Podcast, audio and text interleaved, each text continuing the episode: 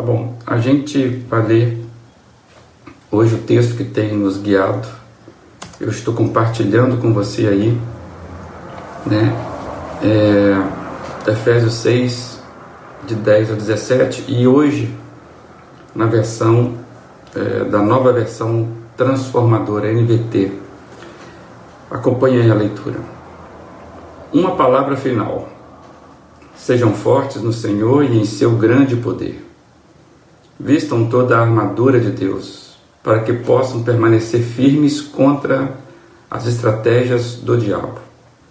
Pois nós não lutamos contra inimigos de carne e sangue, mas contra governantes e autoridades do mundo invisível, contra grandes poderes neste mundo de trevas e contra espíritos malignos nas esferas celestiais. Portanto, vistam toda a armadura de Deus, para, para que possam resistir ao inimigo no tempo do mal. Então, depois da batalha, vocês continuarão de pé e firmes. Assim, mantenham sua posição, colocando o cinto da verdade e a couraça da justiça é, como calçados, com calçados, usem a paz das boas novas, para que estejam inteiramente preparados. Em todas as situações, levante o escudo da fé, para deter as flechas de fogo do maligno. Use a salvação como capacete e impunhe a espada do Espírito Santo, que é a palavra de Deus. É, aqui, nesse texto, nessa nova na tradução da transformadora, nova versão transformadora, é, a gente percebe algumas coisas que nos ajudam a entender ainda mais o panorama que nós já trabalhamos ontem. Ontem nós vimos o contexto né, do texto, ou seja, a realidade total do texto.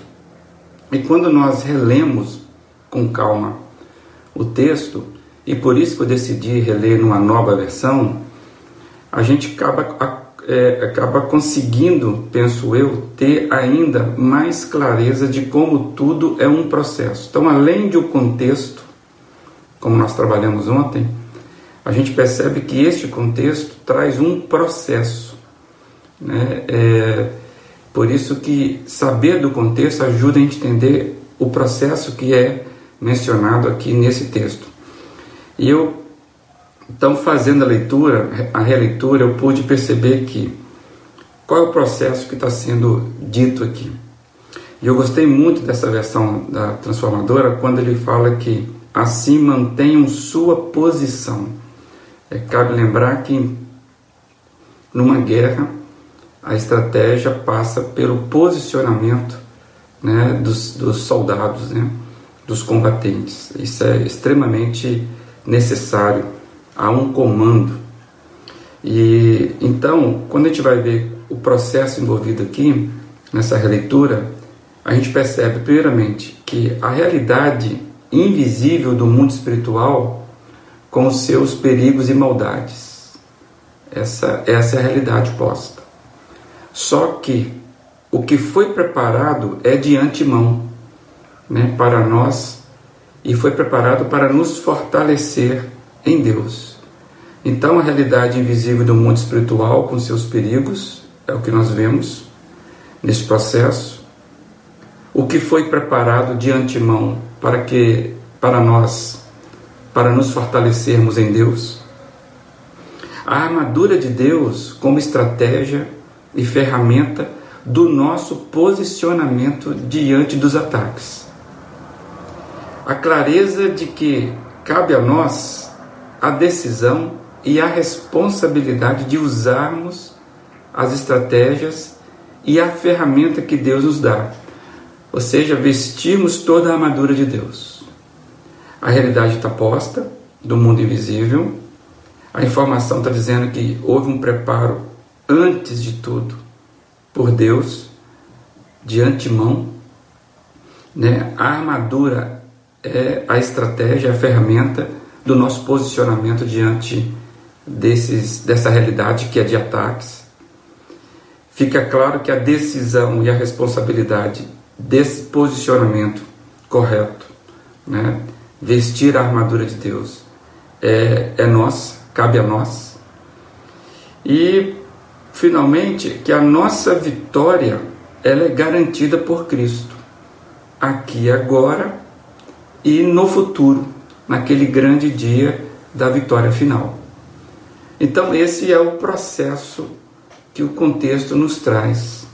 Movimentos sendo feitos né, de forma é, é, equilibrada, e então compete a cada um de nós, diante da revelação, é, esse despertamento.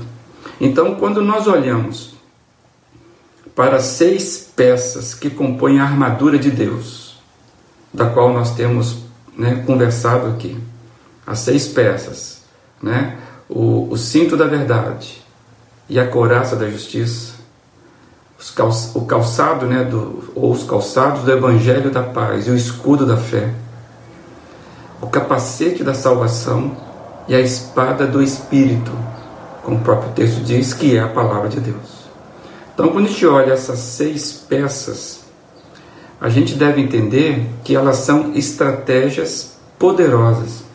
É porque, olhando aparentemente assim, depois como, a gente começa a filtrar as coisas, a gente percebe que são coisas simples ou coisas, vamos dizer assim, é, elas ela se tornam extraordinárias porque é do mundo espiritual e às vezes nós não percebemos o quanto elas são extraordinárias pela simplicidade das coisas.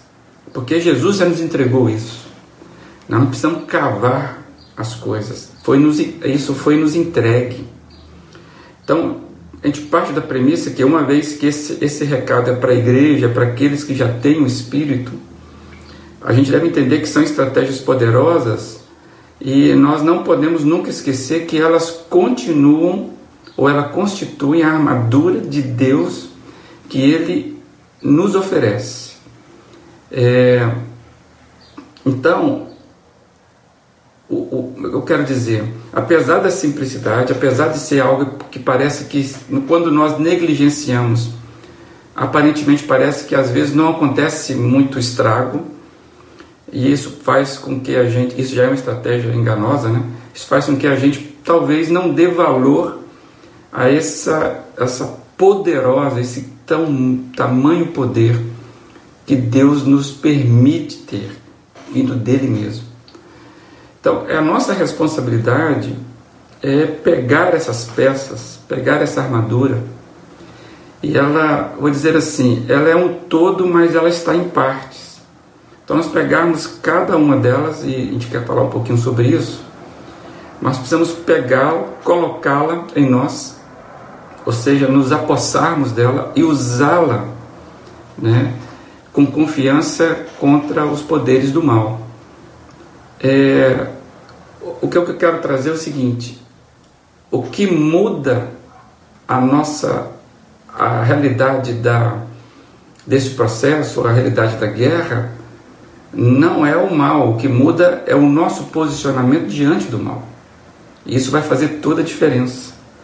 Então, além, além disso, nós devemos ter a certeza que nós estamos usando então é, o fazendo bom uso né, de cada peça oferecida deste equipamento poderoso.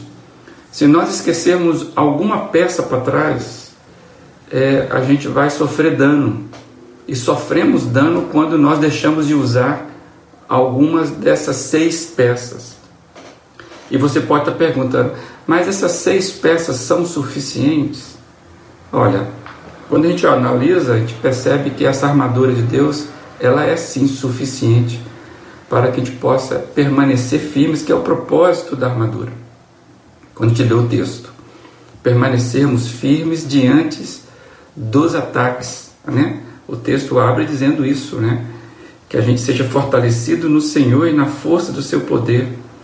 Vistam a, toda a armadura para poderem ficar firmes contra as ciladas do diabo. Então, é um ataque invisível que, que a gente precisa de fato estar com toda a armadura de Deus. Em suma, O que eu estou lembrando que é verdade, justiça, paz, fé, salvação e palavra de Deus são o que devemos usar diante dos constantes ataques que sofremos nessa guerra espiritual. Em suma, são essas, essas, são essas ferramentas que, que Deus nos dá: verdade, justiça, paz, fé, salvação e palavra do próprio Deus. Na Bíblia é, de estudo do discipulado, essa Bíblia que nós já trabalhamos ali na igreja, os irmãos vão lembrar, eu acho que alguns adquiriram, essa Bíblia, ela traz é, é, um quadro, eu não, não tenho como reproduzir esse quadro aqui, e eu estou só lembrando você, esse quadro que resume, resume um pouco, ou traz um resumo é, do que seria a razão da armadura espiritual de Deus. Qual a razão? Nós sabemos que é para ficar firmes, mas o que o quadro nos traz, e aí eu queria compartilhar um pouco desse quadro, porque eu aprendi com ele, é que cada peça da armadura existe, existe para a gente resistir a uma estratégia de ataque de Satanás. Então, é como o texto está nos dizendo o seguinte: por que, que ele detalha cada uma? Porque cada uma, separadamente, nos ajuda nesse posicionamento estratégico de vitória de, para os ataques específicos. Que se a armadura fosse tratada como um todo, se você não visse as partes dela, nós não daríamos ou não chamaríamos a nossa atenção que existem estratégias para cada uma das peças que são estratégias de Deus para cada uma das estra estratégias do, do, do inimigo. Então, achei interessante porque a gente pode, isso nos ajuda a estarmos mais alerta. Então, o quadro é assim: de um lado está a armadura de Deus, e listadas essas armaduras, né? ou seja, né?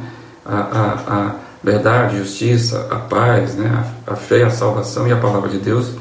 E do outro lado está o método do inimigo, o método de Satanás. E eu queria trazer algo para você, claro, adaptando, já enxugando algumas coisas, porque a, o quadro ele é maior, mas para o nosso interesse aqui, acho que isso vai nos ajudar. É, então, quais seriam então cada peça dessa é, que nos ajuda na estratégia?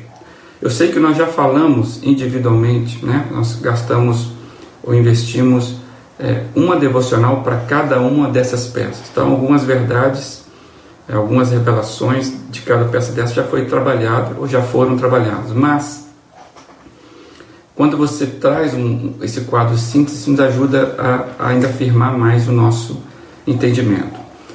A verdade, que é o, é o, é o primeiro elemento usado, primeira peça, a verdade ela, ela é, a, é, a, é a armadura de Deus, né? Para o discernimento. É quando o discernimento é liberado, é a nossa capacidade. A verdade traz discernimento espiritual para nós. Qual que é o método de Satanás para combater isso? É a mentira. São as meias verdades, o engano. Você pode entender o método de Satanás como é, uma tentação, como é, é, uma retaliação, é, são, são são instrumentos que ele usa, né? a cultura, né? o que ele tem para usar contra nós, o mundo. Né? Então ele vai, ele vai ativar essas três ferramentas, né? ele mesmo atacando, ele vai usar a cultura do mundo, né? o mundo em si, a filosofia, a tendência do mundo, que está no mundo, e vai usar a nossa fragilidade carnal, porque ele sabe que a nossa carne é fraca. Então toda vez que você vê aqui o método Satanás, ele vai, vai girar em torno dessas dessas três ferramentas. Então, a verdade, a gente consegue ter para nós um discernimento liberado diante de quê? E como é que Satanás quer abafar isso? Com meias verdades, com engano, com mentira. Então, ele vai tentar nos seduzir para que a gente caia é, engano. E como é que a gente vai combater isso? É nos, posiciona, nos, posiciona, nos posicionando intencionalmente, antecipadamente, por verdade. A verdade vai nos libertar de fato de cairmos é, nas pegadinhas, porque ela vai trazer discernimento para nós. A justiça, ela, ela trabalha a, essa, essa armadura de Deus com a consciência limpa. A justiça é fruto da verdade, né? E ela permite em nós um, um, uma consciência é, é, limpa diante dos processos. A gente não vai trabalhar com a culpa.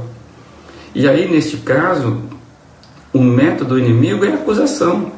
É, é você, é você é, trabalha, ele trabalha com a injustiça, ou seja, você também ser um ator de injustiça. Por exemplo, o abuso de poder. O abuso de poder é uma estratégia do inimigo para, para com o nosso procedimento. Quantas vezes nós somos tentados pela posição que nós ocupamos, nós abusarmos dessa posição. Isso vale para tudo.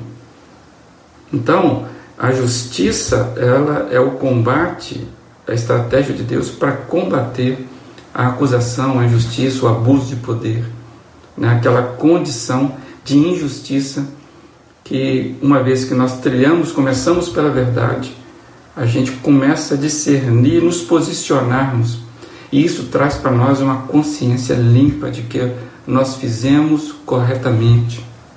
Então, a decisão de nós atuarmos é, antecipadamente, a nossa postura, o nosso posicionamento é: serei justo. E mais, né, nós lembramos disso.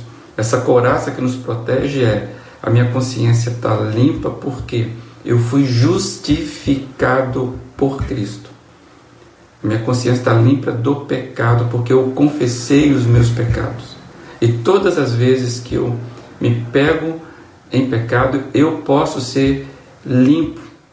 Então, Satanás vai trabalhar na acusação. Você é pecador, você não consegue, viu o que você fez, vai trazer a memória de você, para mim, para você, de atos errados que cometemos no passado. Então, essa é a estratégia. Então, a gente se agarra na justiça divina, na justiça de Cristo, né? E isso nos torna temos a consciência limpa para lidar com isso. É, a paz né, é ferramenta de Deus. Para quê? A paz nos dá a confiança, nos dá a reconciliação dos nossos relacionamentos. A paz ela fortifica, a, a, ela traz, vamos chamar assim, aquela, aquela liga necessária para os nossos relacionamentos. E Satanás vai trabalhar com o quê? Com conflito. Ele vai trabalhar com divisão, com a falta de perdão, com confusão. Às vezes você se envolve em confusão nos relacionamentos porque você não está atento que isso é um dardo, isso é uma, isso é uma, isso é uma, uma provocação de Satanás.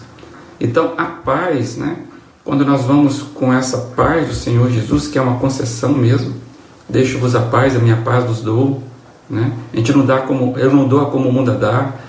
Então a gente vai ter relacionamento, a gente vai ganhar relacionamento na vida com as pessoas e vamos resistir então aos conflitos, vamos resistir à divisão, à falta de perdão, a, ambiente de confusão. Constantemente, eu, às vezes, eu percebo isso e Deus, graças a Deus, tem me livrado de pessoas que vêm para trazer confusão. Então você precisa ter, estar atento. A fé, a fé, a fé é proteção, amados. Fé é força para avançar. Quem não tem fé não consegue sair, não consegue ir adiante. A situação não está boa, mas a fé nos coloca no posicionamento correto do soldado do, do exército do, de Cristo. E o que Satanás vai fazer para combater essa força é a dúvida, é o medo. Então ele vai lançar sobre nós algo que enfraquece a nossa fé. Então, é, é, como é que eu faço isso? Eu vou então usando todos os dispositivos. É, a fé é uma proteção contra a artimanha do medo de Satanás. A salvação é inteiramente de Cristo. É nos posicionar, uma vez que a dádiva maior da nossa salvação muda o nosso jeito é, de pensar a vida. E, então a nossa mente passa a ser uma mente espiritual diante da vida. Diferentemente, o que Satanás vai usar é a mente carnal. ele vai nos atacar com a mente confusa. A gente, ele vai tentar nos fazer sentir perdidos. É isso que ele tirar a confiança que a salvação é, é, nos dá. Se Deus permitir, no domingo estaremos falando um pouquinho sobre isso, um pouquinho mais nas nossas, na nossa mensagem de domingo. Então, a salvação é a capacidade de nós termos a mente de Cristo, por isso que é o capacete, para nós discernirmos ah, ah, com confiança e não entrarmos naquela racionalidade carnal da vida, que é uma tendência, porque nós somos ainda é, imaturos. E no final, a palavra de Deus, que é a revelação, é alimento, né? A palavra de Deus nos, nos traz promessas divinas, promessas é, superiores. E o que Satanás vai usar são palavras enganosas de homens, são palavras de desânimos, né? a, a limitação são as falsas promessas, por isso que traz desânimo. As pessoas que não têm a palavra de Deus como guia, como para se defender, elas caem na armadilha de se limitar ao que os homens falam. Então, o mundo está confuso porque as pessoas se limitam às expectativas de palavras humanas. Então, eu achei muito interessante trazer e compartilhar isso com os irmãos. E amanhã pretendemos avançar um pouco mais é, de, de outros aspectos, mas é que dizendo, mostrando que a nosso posicionamento com cada uma dessas peças, você precisa manter a sua posição. Né? Pegue cada uma dessa peça e transforme para a sua vida como que você pode ser é, de fato estratégico no uso dessas armaduras, tá bom? Eu tinha algo mais para falar, mas acho que o, tempo já está muito avançado. A gente guarda para amanhã alguns outros compartilhamentos. Mas eu queria trazer isso, espero que tenha sido útil para a sua vida. Se Deus permitir, amanhã estaremos aqui mais uma vez é, para conversarmos sobre essas coisas. Fique na paz é, do Senhor Jesus e que o seu dia seja um dia de vitória. E até o próximo encontro.